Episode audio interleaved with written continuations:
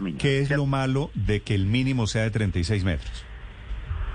Bueno, entonces, eh, yo veo tres cosas. Lo, lo primero, ya hay una evolución entre el 42, en el momento en que radicamos la carta, que era el planteamiento inicial del plan de ordenamiento territorial de la alcaldesa, y el 36.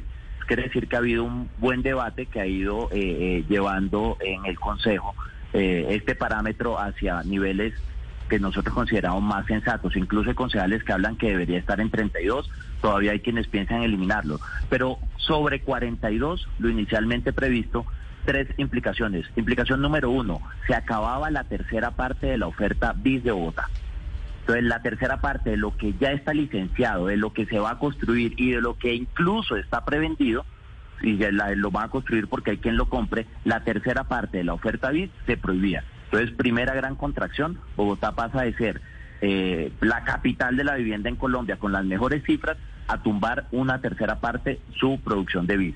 Lo segundo, si yo digo que las viviendas deben ser más grandes, eso suena súper bonito, eh, y solamente las podría construir donde el suelo es más barato.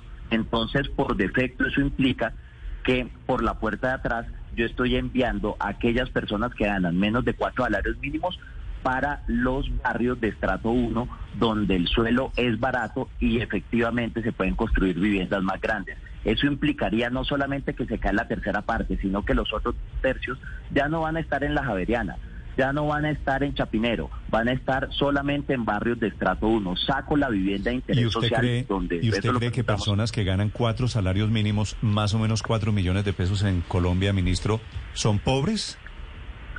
Hasta cuatro salarios mínimos, Néstor. La vivienda de interés social está muy bien focalizada, en mi casa ya, en familias que ganan hasta cuatro salarios mínimos, con un esquema muy inteligente, y es que si usted gana de 0 a 2, le damos más plata que si gana de 2 a 4.